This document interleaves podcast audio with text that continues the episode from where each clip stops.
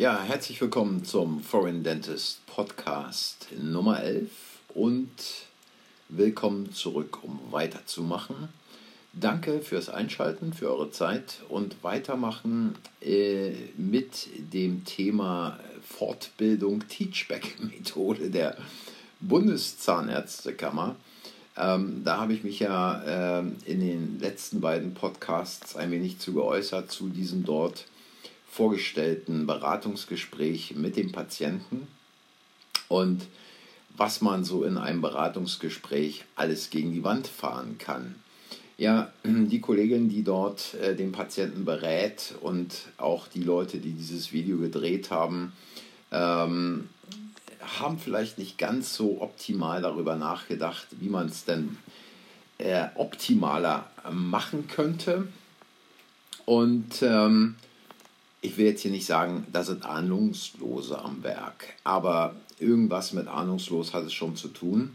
Heute geht es weiter äh, mit dem zweiten Teilvideo und da erklärt dann die Kollegin ein wenig, was es denn für unterschiedliche Kronenarten gibt, mit denen der Zahn des Patienten versorgt werden kann. Vorher vielleicht nochmal von mir eine kurze Zusammenfassung. Der Patient kommt also zum Zahnarzt, weil er starke Heiß-Kalt-Empfindlichkeiten im linken Oberkiefer hat, hat da einen tief zerstörten Zahn, angeblich unter einer Füllung, die man aber auf der Röntgenaufnahme gar nicht sieht. Äh, die Patient, der Patient wird dann von der Helferin äh, ins Wartezimmer gebracht, nachdem er eine provisorische Füllung bekommen hat, muss dort sitzen und ähm, die Helferin bringt ihn dann später in das Beratungszimmer, wo die Kollegin sitzt und dem Patienten erst einmal das Röntgenbild erklärt.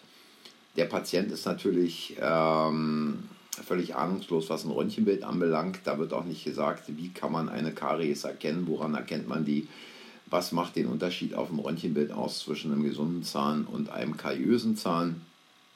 Und ähm, dieses ganze Gespräch ähm, hat nichts damit zu tun, dass man beim Patienten erstmal erfragen sollte, was ist Ihnen denn wichtig, worauf kommt es Ihnen an, wenn es um eine Krone geht, schon gar nicht wurde dort in dem Gespräch dem Patienten überhaupt äh, die Grundidee einer Krone erläutert, der Unterschied beispielsweise zu einer Füllung, denn viele Patienten kennen diese Unterschiede überhaupt nicht. Und der Patient äußert von sich aus, mir ist wichtig, dass es ordentlich aussieht und lange hält. Ich will schon was Vernünftiges. Können Sie mir sagen, wie viel das etwa kosten wird? Ja, und äh, ich will da kurz nochmal dran erinnern, wenn jemand sagt, mir ist wichtig, dass es ordentlich aussieht und lange hält, da muss man dann natürlich mehr Informationen elizitieren, herausbekommen beim Patienten, was bedeutet es für ihn ordentlich aussehen, was bedeutet es für ihn lange halten. Und ähm, heute geht es also weiter mit dem zweiten Video. Wie immer gibt es unten in der Beschreibung dann auch ähm, den Link zum Video, dass ihr da reingucken könnt und das Ganze nochmal euch selber anschauen könnt. Ich starte jetzt hier einfach mal mit diesem Teil und wir hören mal zu, was die Kollegin sagt. Wir haben da grundsätzlich drei Möglichkeiten eine Vollgusskrone, eine verblendete Krone und eine Vollkeramikkrone. So, an der Stelle kann man sich natürlich schon mal die Frage stellen, Sie stellt ihm also drei verschiedene Möglichkeiten vor und er hat gesagt, es ist für mich wichtig, dass es ordentlich aussieht. Ähm, wer käme jetzt auf den Gedanken, äh, dass der Patient zu einer Nicht-Edelmetall-Vollgusskrone Freude springend aus dem Stuhl hochhüpft und sagt, die nehme ich. Also da muss man natürlich auch dieses Gespräch entsprechend arrangieren, aber dazu braucht es wiederum diese Informationen vom Patienten, zu wissen, worauf kommt es an. Das interessiert hier die Kollegin aber nicht, die spult ihren Plan ab, egal was kommt und wir hören mal weiter rein. Die Vollgusskrone besteht vollständig aus Metall und entspricht der Regelversorgung durch die gesetzliche Krankenversicherung. Dadurch ist auch der Eigenanteil dementsprechend nicht so hoch und beträgt so etwa 150 Euro. So, also da stellt sie ihm im Prinzip etwas vor, was er eigentlich gar nicht haben will. und fängt auch sofort an, über den Preis zu plappern, äh, über die Regelversorgung, über den Eigenanteil und so weiter. Das interessiert den Patienten in dem Moment nicht. Der Patient möchte quasi eine Lösung für sein Zahnproblem haben und dann muss man an dieser Stelle auch erstmal die Lösungen vorstellen mit den entsprechenden Vor- und Nachteilen und muss die auch ganz klar ansprechen. Und das Gespräch über den Preis, das kann man dann anschließend machen, nachdem der Patient eine Entscheidung für oder gegen eine Krone getroffen hat. Wir hören mal weiter rein. Also, die Metallkrone gefällt mir gar nicht. Wie sieht das denn aus? Nee, sowas Billiges möchte ich nicht im Mund haben. Okay, sowas Billiges will ich nicht im Mund haben. Diese ganze Diskussion, die bisher stattgefunden hat, beziehungsweise dieses Gespräch, hätte man sich komplett sparen können. Ähm, denn dieses so etwas Billiges möchte ich nicht im Mund haben, ist letztlich nur ein Rückgriff auf seine Aussage, die er bereits vorher getroffen hat. Mir ist wichtig, dass es ordentlich aussieht. Die Kollegin macht flott weiter. Haben Sie natürlich recht, dass die Krone nicht so schön aussieht wie die anderen. Aber da müssen Sie bedenken, dass Sie ähm, das, den betroffenen Zahn nur sehen würden, wenn Sie wirklich mit weit geöffnetem Mund lachen. Ja, wissen Sie, also da hauen wir Ihnen mal jetzt so eine silberfarbene Krone in den Mund rein. Die sieht natürlich auch überhaupt nicht gut aus. Da haben Sie natürlich völlig recht. Aber ist ja kein Problem. Da machen Sie den Mund einfach nicht mehr auf und lachen einfach nicht mehr. Also da stelle ich mir die Frage, was soll eigentlich, was soll eigentlich diese Argumentation in dem Gespräch? Diese Argumentation in dem Gespräch kann man völlig weglassen. Die Krone kann man beiseite schieben und wenn man denn schon den Fehler macht, so viel über diese Vollgusskrone zu plappern, dann sollte man doch nicht den weiteren Fehler machen und noch mehr über diese Vollgusskrone plappern. Im Übrigen muss ich auch dazu sagen, warum stellt sie ihm dann eigentlich nur eine Nicht-Edelmetall-Vollgusskrone vor und keine Goldkrone. Also da fehlt natürlich auch nochmal die Auswahl. Jetzt kann man sagen, ja, nee, Gold da am Zahn geht da gar nicht, sieht aus wie bei den Russen. Nee, die Russen machen sich in der Zwischenzeit auch keine Goldkronen mehr in den Mund. Äh, wer sich halt heute noch Goldkronen in den Mund vielleicht vorn am Dreier setzen lässt, sind irgendwelche bekannten ähm, Jazzmusikanten, die in New York in rauchigen, nee, rauchige Clubs gibt es da nicht mehr, die in New York in Clubs auftreten.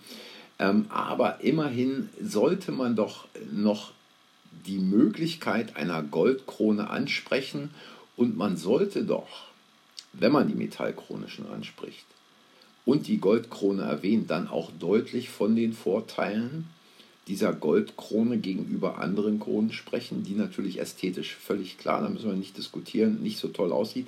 Aber, und da sage ich jetzt mal, könnt ihr die Sache mal im Kopf behalten, was später in dem Gespräch noch kommt, wenn sie also über die Keramikalternativen redet, dann äh, doch zumindest nochmal auf diese Goldkrone ähm, rekurrieren. Es geht weiter. Wenn Sie sprechen oder lächeln, würde man es nicht sehen. Ja, also vom zahnmedizinischen Standpunkt aus kann man sagen, dass die Vollgusskrone vollkommen den Zweck erfüllt, der Erhalt der Form und auch des Zahnes. Ja, wenn es nicht den Zweck äh, erfüllen würde, dass die Form und ähm, die Funktion des Zahnes erhalten wird, dann dürfte man es dem Patienten eigentlich auch gar nicht anbieten, weil in der Zahnheilkunde geht es darum, bestehende Strukturen, die beispielsweise durch Karies zerstört wurden, wieder so herzustellen, dass die Funktion nicht nur des einzelnen Zahnes, sondern des gesamten Kauapparates wiederhergestellt ist. Also auch hier äh, erübrigt sich dieses Geplapper völlig. Sie ist auch langlebig. Die zweite Krone ist auch aus Metall gefertigt, wurde aber mit Keramik verblendet, sodass man das Metall fast nicht mehr erkennen kann. Ja, also hier merkt man schon, und da muss man sich vielleicht, wenn man ein bisschen ungeübt ist, ähm, sich dieses Video vielleicht ein, zwei, drei, vier, fünf Mal mehr anhören. Und dann bemerkt man schon, wie sich die Stimme der Zahnärztin komplett verändert, wie sie schon anfängt, quasi ähm, in in die Passivität zu gehen, in, in einen Zustand zu gehen, wo sie selber eigentlich schon fast verunsichert ist und wo es ihr scheinbar schwer fällt, jetzt zu gucken, wie kann ich hier an der Stelle noch die Kurve bekommen. Wir hören mal weiter rein. Das sieht natürlich optisch schöner aus. Allerdings ist hier die Höhe der Zuzahlung dann auch etwas höher. Und wie viel wäre das dann? Wenn Sie sich für eine Behandlungsalternative entschieden haben, bekommen Sie von mir noch eine genau kalkulierte Kostenvorausberechnung. Es dürfte dann aber so ein Betrag in Höhe von ca. 400 Euro sein. Ja, ist natürlich völlig klar. Natürlich bekommt der Patient eine Kostenvorausberechnung. Das muss man hier nicht erwähnen. Das hat den Patienten auch überhaupt nicht interessiert. Ähm, da fehlt zum Beispiel in dieser Beratung auch der Hinweis darauf, wenn ich mir eine VMK-Krone machen lasse, dann habe ich grundsätzlich, und da gibt es auch gar keine andere Meinung, da habe ich grundsätzlich ein Problem mit dem Rand. Und wenn ich eine VMK-Krone mache, der Rand ist grundsätzlich rau. Äh, da kann man jetzt denken, was man will, da kann man eine andere Meinung zu haben, interessiert mich nicht. Der Rand ist rau und dieser Rand hat grundsätzlich das Problem der Plaque-Akkumulation und damit immer, immer zu 100% einer Retraktion der Gingiva bzw. der hohen Gefahr, der hohen Gefahr, ähm, einer Sekundärkaries. Ähm, und da muss man natürlich den Patienten darauf hinweisen und ihm auch sagen, wissen Sie, wenn Sie beispielsweise eine Vollguskrone, die aus Gold besteht, nehmen, dann haben Sie einen total glatten Rand. Bei dieser VMK-Krone ist der Rand eben nicht glatt und selbst wenn die Krone scheinbar besser aussieht, besteht immer die Gefahr, entweder von einer Sekundärkarius und oder der Retraktion der Gingiva. Was ist denn mit dieser Krone? Die sieht ja aus wie ein echter Zahn.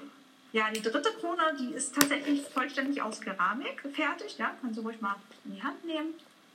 Da muss man allerdings bedenken, dass Sie mit den Zähnen knirschen. So. Ähm, der Patient scheint fasziniert zu sein von dieser Krone, die aussieht wie ein echter Zahn. Die Krone gibt sie ihm dann auch noch in die Hand und dann sagt sie zu ihm, dabei müssen Sie aber bedenken, dass Sie mit den Zähnen knirschen. Da frage ich mich, was soll diese Argumentation eigentlich? Hat, hat, hat die Dame nicht aufgepasst in Fortbildung oder im Studium? Denn die Krone, die sie vorher angeboten hat, die hat eine Keramikverblendung. Und da besteht genau das gleiche Problem, wenn Sie mit den Zähnen knirschten, die Patienten.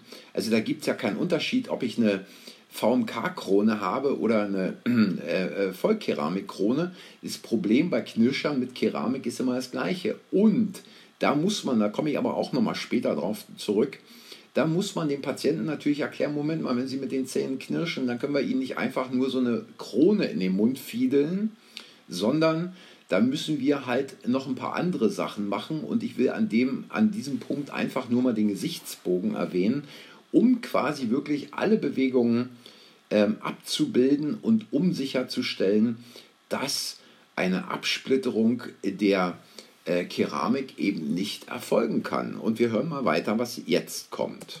Da wirken ja schon extrem hohe Kräfte und bei der Keramik kann es dann zu Rissen, Sprüngen oder abgeplatzten Stellen kommen. So, da wirken ja schon richtig hohe Kräfte. Also natürlich wirken im, im Kiefergesichtsbereich, wenn ich meine Kaumuskulatur so richtig loslegen lasse, immer hohe Kräfte. Ja, das ist völlig klar und deswegen spielt es keine Rolle, ob ich diese oder jene oder solche Krone habe. Die Kräfte sind immer die gleichen und sie, sie zerredet den Patienten oder versucht diesem Patienten irgendetwas scheinbar zu zerreden, was der völlig faszinierend findet. Ja, also dieses echte Aussehen, dieses tolle Aussehen wie ein Zahn, diese Keramikkrone. Und anstatt dem Patienten zu sagen, wissen Sie, diese Keramikkrone ist natürlich ästhetisch und auch funktional am Rand beispielsweise so ziemlich das Beste, was Sie kriegen können. Ja, ähm, es ist also hier Top-Modell und um dieses, diese Krone dann auch lang andauernd im Mund zu behalten. Und das war es ja, worauf er am Anfang in dem ersten Video auch hingewiesen hat, dass es ihm wichtig ist, dass etwas lange hält. Ähm, da muss man dem Patienten natürlich an dieser Stelle auch sagen, damit es lange hält, sollten wir entsprechend eine, äh, einen Gesichtsbogen verwenden und schauen, dass wir ihre Kieferbewegungen nicht nur analysieren, sondern auch so bei der Anfertigung der Krone entsprechend umsetzen, dass diese Krone sehr, sehr lange in ihrem Mund verbleiben kann. Ohne Probleme. Sie macht jetzt weiter. Ansonsten ist es ohne Frage die ästhetisch ansprechendste Krone. Sie ist aber durch die Kosten für den Zahntechniker auch mit dem höchsten Eigenanteil verknüpft. Und wie hoch ist der? Das hängt wiederum von der Ausführung ab. Bei uns liegt der Eigenanteil etwa zwischen 600 und 800 Euro. Auch hier wieder. Äh, sie ist allerdings mit einem höheren Eigenanteil verbunden. Äh, allein schon dieses Wort aber, ja, also sowas verwendet man da nicht. Da sagt man dem Patienten klipp und klar, wenn man schon mit ihm über den Preis spricht, an dieser Stelle, was ich nie machen würde, an dieser zeitigen Stelle über den Preis zu sprechen, da sagt man dem Patienten, diese Krone kostet aufgrund bla bla bla bla bla bla zwischen 600 und 800 Euro für Sie. Und dem Patienten interessiert es nicht, ob da höhere Kosten für den Zahntechniker oder höhere Kosten für die Heizung oder höhere Kosten für die Elektrik oder was auch immer äh, involviert sind. Der Patient interessiert sich dafür, was steht unten auf meiner Rechnung drauf. Aber wie gesagt, bei Ihnen. Also für mich ist die Sache klar. Bei meiner Gesundheit will ich keine Kompromisse machen. Ich nehme auf jeden Fall die Vollkeramikkrone. Ich glaube, die hat meine Frau auch genommen, weil sie am besten aussieht. Ja, das stimmt natürlich. Aber das ist immer eine Entscheidung, die individuell abgewogen werden muss. Da gibt es meistens nicht die beste Lösung, sondern die Versorgung, die am besten zu Ihnen passt. Ja, was soll man dazu also noch sagen? Völlig ahnungslos zerredet sie im Prinzip dieses ganze, dieses ganze irgendwie nicht durch sie aufgebaut, aber der Patient, man kann sich ja noch bedanken, man kann sich bei dem Patienten ja noch bedanken, dass der noch halbwegs mitmacht und nicht sagt, wissen Sie was, also ähm, Sie labern nicht hier zu mit dem Preis und dass dieses nicht gut wäre und jenes nicht gut wäre und so weiter, das auch nicht gut wäre. Ähm, der Patient macht ja noch mit, der ist ja also noch bemüht, ihr irgendwo in diesem Gespräch zu folgen. Nein, ähm, da kann man nicht hingehen und erneut aber sagen. Und erneut versuchen, dem Patienten diese Lösung auszureden, warum auch immer. Wenn ich über meine Fähigkeiten als Zahnarzt, wenn ich von den Fähigkeiten als Zahnarzt, die ich selbst habe, überzeugt bin, wenn ich Fähigkeiten habe, eine Krone wundervoll zu präparieren, einen wundervollen Kronenrand zu schaffen, ähm, mit einem Labor zusammenarbeite, das auch weiß, was es tut und vernünftige, super Kronen anfertigt, dann muss ich da nicht in so einem Labergespräch mit dem Patienten äh, rummachen, sondern dann kann ich dem Patienten klipp und klar sagen, Krone A, Krone B, Krone C. Sie haben mir gesagt, Ihnen ist wichtig, dass es ordentlich aussieht und lange hält. Und wissen Sie, für diesen Punkt haben wir hier die Krone Vollkeramik. Und wenn Sie etwas Vernünftiges wollen, dann kann ich Ihnen diese Krone Vollkeramik entscheiden, äh, äh, empfehlen. Und gleichzeitig äh, stelle ich Ihnen aber noch die beiden anderen Kronenmodelle vor, die wahrscheinlich für Sie überhaupt gar nicht in Frage kommen. Aber der Vollständigkeit halber will ich es tun, damit Sie wissen, ähm, dass Sie hier in dieser Praxis auch umfassend aufgeklärt werden. So geht man dann solch ein Gespräch an und jeder Patient wird entsprechend dann auch, wenn er die Vor- und Nachteile kennt dieser äh, Kronenarten, sich entsprechend entscheiden. Und äh, was eben hier in diesem Gespräch auffällt, und es wird nachher auch nochmal deutlicher in diesem dritten Video, was hier in diesem Gespräch auffällt, ist die Angst wirklich von ähm, nicht nur jungen Zahnärzten, sondern auch Zahnärzten, die schon längere Zeit im Beruf sind, einfach über den Preis zu sprechen. Der Preis ist eine völlig natürliche Geschichte. Denn der Patient erhält eine Leistung und jede Leistung, die erbracht wird, kostet Geld.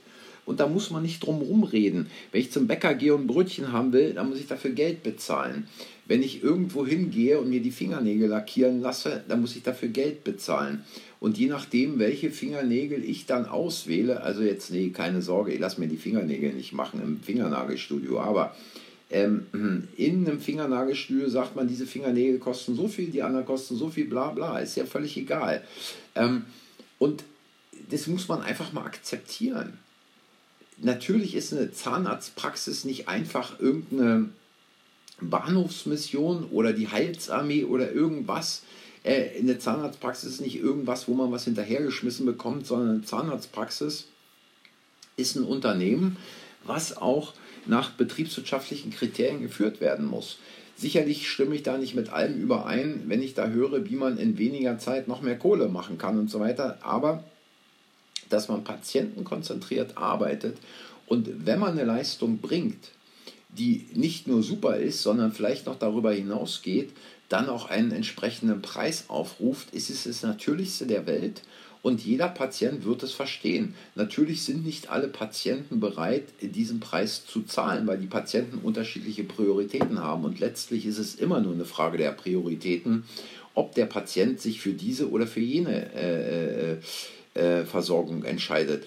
Und da brauche ich auch gar keine tollen Sätze anzuwenden, die irgendwo dem Patienten das Gehirn zweimal um die Ecke drehen ähm, und den Patienten auch nicht auffordern, sie müssen sich jetzt entscheiden, wie auch immer ich das dann verpacke, sondern es geht einfach darum, ich biete Ihnen hier eine Leistung an, ich sage Ihnen, diese Leistung kostet den Betrag X und Ihre Entscheidung ist es, dieses, jenes oder solches zu nehmen.